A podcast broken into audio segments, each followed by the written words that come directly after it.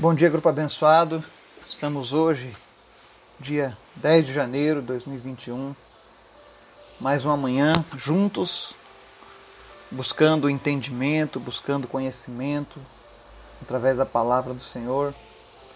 Hoje nós vamos dar o encerramento da nossa semana do detox da alma e nós vamos finalizar hoje com um estudo muito interessante. Eu creio que a grande maioria das pessoas, dos cristãos, possuem muitas dúvidas acerca desse assunto e hoje o Senhor vai nos ensinar, Ele vai nos trazer luz acerca desse assunto. É um assunto que eu já ouvi muitas pessoas questionando. Então eu espero que seja proveitoso para você, que seja útil para a sua edificação, que seja mais uma coisa a enriquecer o teu conhecimento acerca das coisas de Deus, tá?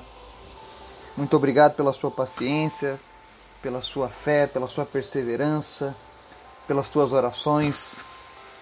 Desde o início, desde o ano passado, nós estamos juntos aqui nessa caminhada, orando uns pelos outros, orando pela nossa nação, e temos visto a mão do Senhor tomando conta das nossas vidas, dos nossos pedidos e não será diferente hoje, tá? Então, antes da gente começar o nosso estudo, eu quero convidar você para o nosso momento de intercessão. Amém? Pai, muito obrigado por este dia.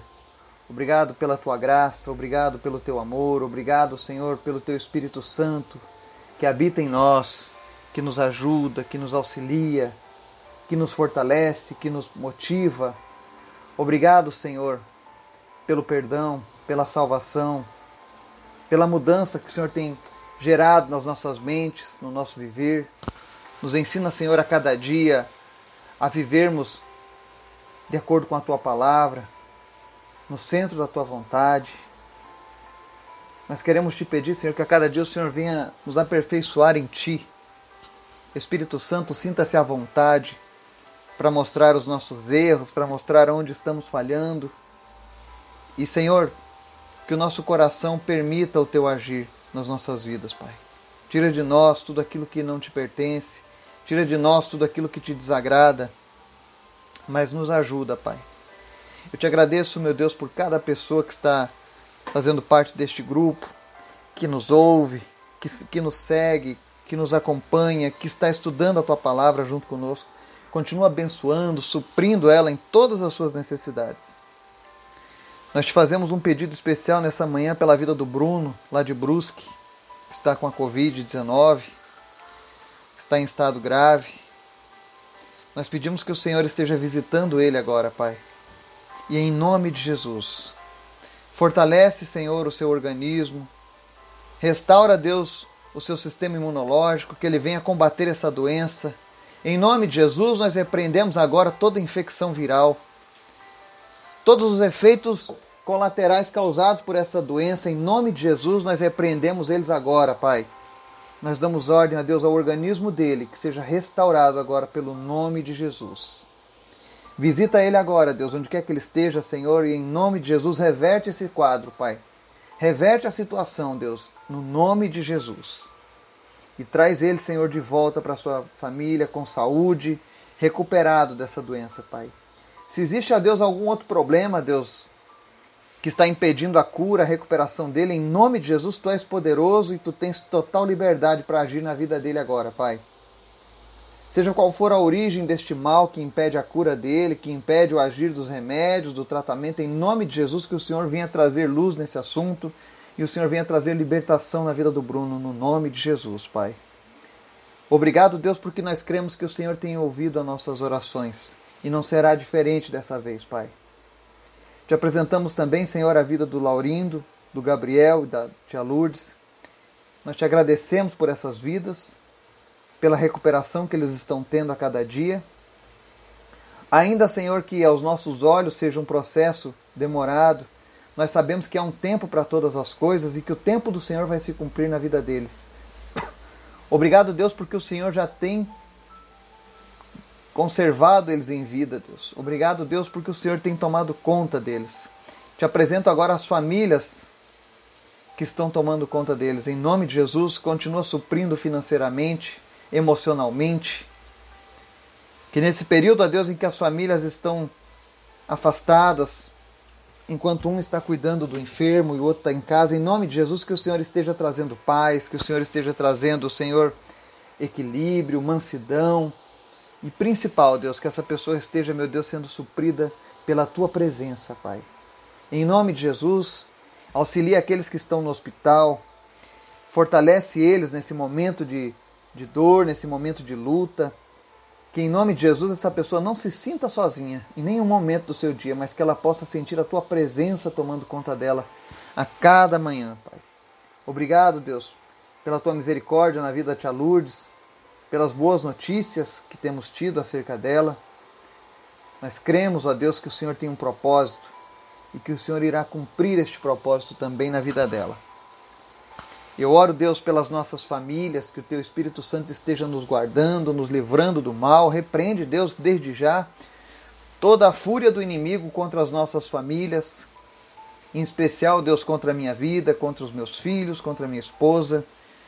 Que nós estejamos a cada dia, Deus, prontos para batalhar em Teu nome, Jesus. Que nós estejamos a cada dia, meu Deus, firmados em Ti e que nós possamos continuar, ó Deus, com o nosso propósito, Deus, de compartilhar a tua palavra, de semear, ó Deus, o teu conhecimento.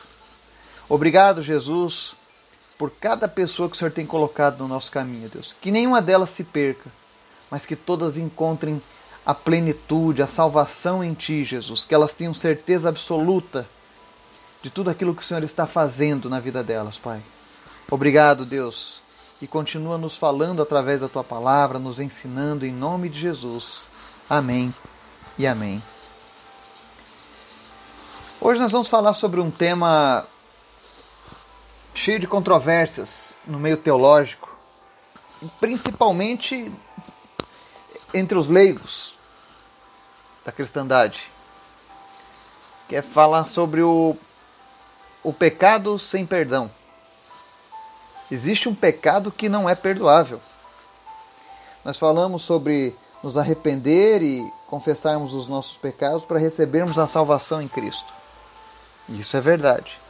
Mas existe um pecado que não pode ser perdoado. E é sobre ele que nós vamos falar hoje. Está lá em Lucas capítulo 12, versículo 10, diz assim: Todo aquele que disser uma palavra contra o Filho do Homem será perdoado. Mas quem blasfemar contra o Espírito Santo não será perdoado. Amém? Então, existe um pecado que não pode ser perdoado: a blasfêmia contra o Espírito Santo. Mas para a gente entender um pouco melhor isso, vamos falar um pouco sobre o pecado. O que é o pecado?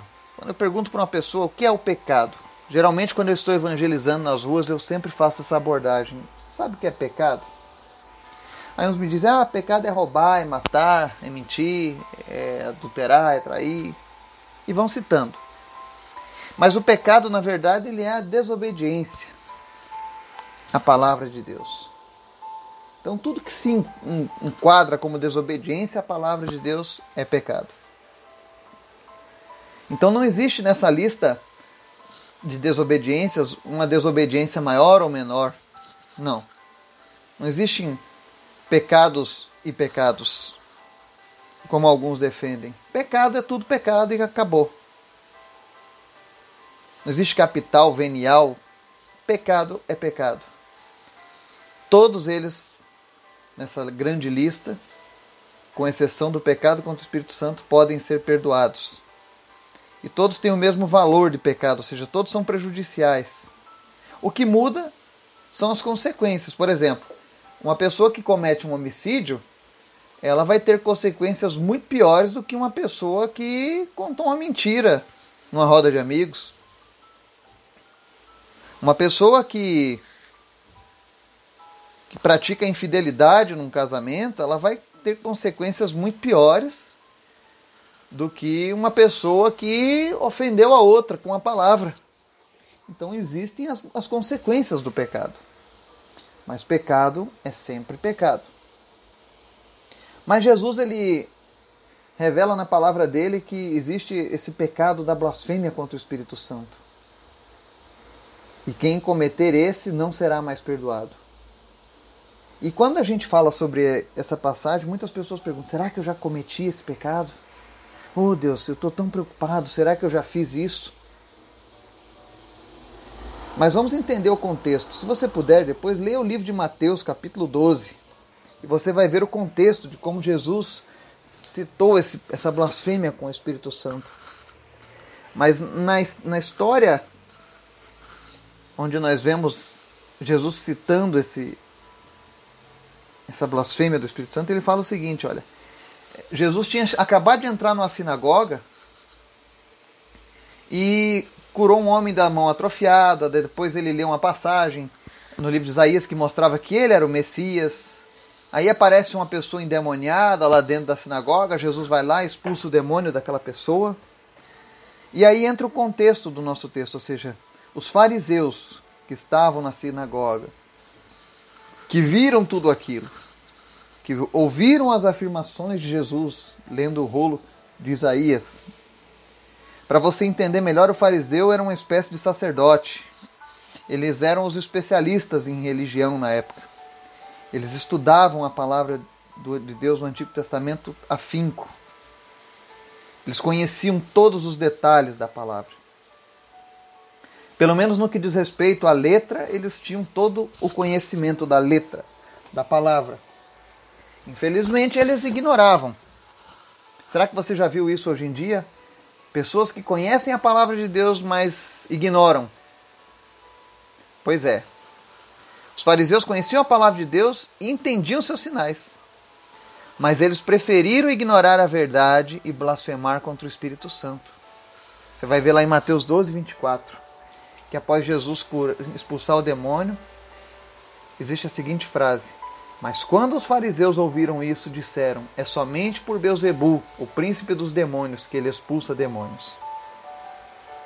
Olha só.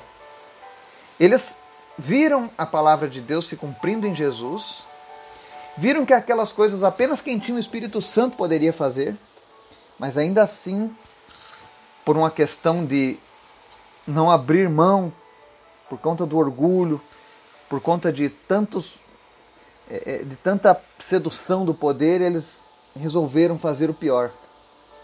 Blasfemaram contra o Espírito Santo, dizendo que não foi o Espírito Santo, mas foi o próprio Beuzebu que fez aquilo. Existe até uma passagem que Jesus disse que um reino dividido contra si mesmo não subsistiria, ou seja, se um demônio expulsasse o outro, que, que finalidade teriam, né? Eles ruiriam. Mas isso é um assunto para outra história. Então você que se pergunta, será que eu já cometi o pecado contra o Espírito Santo? Né? Se você conhece a palavra de Deus e agiu como os fariseus, é possível. Porque esse pecado ele só é cometido por alguém que já tem conhecimento divino. Alguém que conhece as Escrituras, mas ainda assim nega Cristo como o ápice da revelação ainda assim nega a ação do Espírito Santo de Deus naquilo que é inegável. Por exemplo, alguém foi lá e foi curado. É o Espírito Santo quem pode fazer essas coisas. Não existe outro. E você vai e atribui a outros. Por exemplo, Jesus expulsou um demônio. Os fariseus sabiam que era o Espírito Santo que estava fazendo aquela obra, mas eles resolveram acusar que não. Foi o Beuzebu. Ou seja, eles blasfemaram o Espírito Santo. Então, quando alguém blasfema contra o Espírito Santo, é quando ele tem a certeza absoluta que foi o Espírito Santo que fez uma obra, mas ele atribui a outrem. Ele ofende o Espírito Santo. Um, um grau mais elevado dessa pecado contra o Espírito Santo é, é você rejeitar a salvação por completo. É você rejeitar que o Espírito Santo faz uma obra regeneradora na vida do pecador quando ele se arrepende. É por isso que ele fica sem perdão. Ou seja, ele não quer reconhecer. Então, as pessoas que rejeitam a salvação em Cristo, que rejeitam a ação restauradora do Espírito Santo, infelizmente não são perdoados, é óbvio. Mas aqueles que têm conhecimento da palavra de Deus e ainda assim blasfemam, esses estão mal. E a Bíblia, ela, inclusive, relata que essas pessoas terão um tratamento até pior. Um dia eu quero falar sobre isso, sobre os vários graus de inferno que nós encontraremos. Nós não, graças a Deus, porque eu creio que você e eu temos nos esforçado em cumprir a palavra de Deus, temos visto Deus fal falando, ouvido, sentido, e sei que nós estamos no caminho da salvação. Mas aqueles que rejeitaram a Cristo, ou seja, a palavra vai ter vários graus, diz que existirão vários graus de sofrimento, tá? Mas isso fica para um outro dia. Mas voltando ao nosso assunto, você que às vezes se pergunta: será que eu já cometi o pecado contra o Espírito Santo? Primeiro eu quero te dizer que Deus não leva em conta o tempo da ignorância. O que é o tempo da ignorância? É quando nós não conhecíamos a palavra de Deus ou apenas tínhamos noção de alguns fragmentos, como a grande maioria dos cristãos, infelizmente. A Bíblia é um dos livros mais vendidos no mundo, mas não é o livro mais lido. Isso é uma pena, é uma lástima. Então, muitas pessoas se dizem cristãos, mas não conhecem a vontade de Deus. Então, se você está nesse grupo, você está no grupo daqueles que estão vivendo o tempo da ignorância. Você está chegando hoje e fala assim: Olha, eu não sei nada da palavra de Deus. Não se preocupe, você está vivendo ainda no tempo da ignorância. Mas a partir do momento que você conhece a verdade, que você conhece a palavra de Deus, e ainda assim você decide blasfemar contra o Espírito Santo, aí você peca contra ele. Mas antes de você conhecê-lo, antes de você ser íntimo dele, não. Ou seja, ninguém cuja consciência ainda se manifeste cometeu esse pecado. Se alguém ainda teme ao Deus vivo, não pecou contra o Espírito Santo.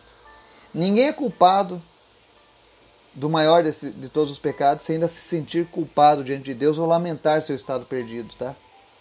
Então, se você se sente às vezes assim, não se preocupe, você não cometeu ele. Anime-se outra vez, olhe para Jesus. Ele perdoa, ele tem prazer em perdoar sempre e de perdoar mais uma vez a qualquer hora. Ele está sempre pronto a nos perdoar. Enquanto nós estivermos em vida, nós temos a oportunidade de receber o perdão de Jesus. Nós falamos essa semana sobre vários empecilhos, vários pecados que nós cometemos que nos atrapalham na caminhada com Cristo. E é por isso que a gente encerra esse estudo hoje mostrando o maior de todos os pecados, aquele que não tem perdão. Então, se um dia alguém lhe perguntar, você agora já sabe. E se você está aqui nos seguindo, muito provavelmente, com toda certeza, você não cometeu esse pecado. Fique tranquilo, descanse no Senhor. Mas ele serve para enriquecer o teu conhecimento para que você possa cuidar os teus passos, para que você não cometa o erro dos fariseus. Às vezes a gente olha e diz assim: nossa, tantas pessoas usando o nome de Deus de maneira errada, trazendo contendas, sujando a reputação de Cristo. Quantos líderes religiosos fazendo isso, blasfemando contra o Espírito Santo. Mas saibam que cada um vai ter que prestar conta de si mesmo. E aqueles que passarem do limite, que chegarem a essa blasfêmia como os fariseus o fizeram, infelizmente, o final deles vai ser trágico. Por isso cabe a nós, que estamos aqui voltados para a face de Deus, buscar cumprir a sua vontade, a sua palavra. Que Deus esteja nos dando sabedoria, discernimento, que todos nós possamos trilhar juntos esse caminho, um ajudando ao outro, se fortalecendo através da palavra de Deus, das nossas orações de uns pelos outros. E assim nós seguimos, rumo ao nosso destino final, que será a eternidade na presença de Deus. Essa sim é almejada e desejada. Se você nunca pensou nisso, comece a pensar porque este é o maior prêmio que está sendo colocado para as nossas vidas. Que Deus esteja te abençoando, te guardando, te livrando de todo o laço do inimigo, que você tenha uma semana vitoriosa. Você tenha um domingo abençoadíssimo ao lado da tua família. Em nome de Jesus. Amém e amém.